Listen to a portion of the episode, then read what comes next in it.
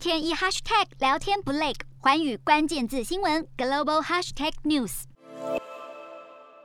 老牌企业吹起分拆风，在美国工业巨人奇异公司以及制药大厂娇生等宣布分割旗下部门后，其他老字号企业难道也面临分家命运吗？路透专栏作家盖佛德表示，这种戏法似乎很可能在如法炮制。例如，制造汽车引擎为主的美国汽车大厂通用，能把电动车部门分拆出去，或许就能像美国电动车一哥特斯拉一样，获得市场看好。石油大咖荷兰皇家壳牌，则是能让干净能源部门独立出来；而美国晶片龙头英特尔，如果握有值钱的晶片设计，大可让这项事业自立门户，与需要不断投入大量资金以维持技术领先的制造部门分开。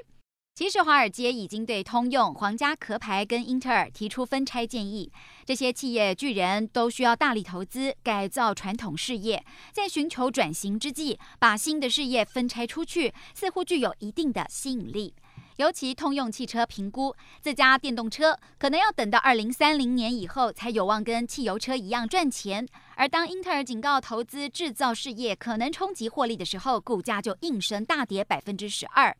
不过，以奇异的情况来看，医疗团队或许不需要跟飞机引擎部门住在同一个屋檐下，但通用的电动车跟汽油车业务却可以互相拉抬，因为通用预期在迈向全电动车的路上，使用既有设备跟升级现有的厂房设施，渴望省下高达三百亿美元。而英特尔的现金流对晶片厂来说更是至关重要。虽然分拆并非获利的保证，许多公司还是动作频频。上个月，英特尔表示可能会让自动驾驶技术部门挂牌上市，到底是要分还是要合，考验各大企业智慧。日韩焦点全面掌握，东亚局势全球关注。我是主播刘以晴，全新节目《环宇看东亚》，锁定每周四晚间九点，环宇新闻 MOD 五零一中加八五开破二二二。以及晚间十点，环宇新闻 YouTube 频道播出。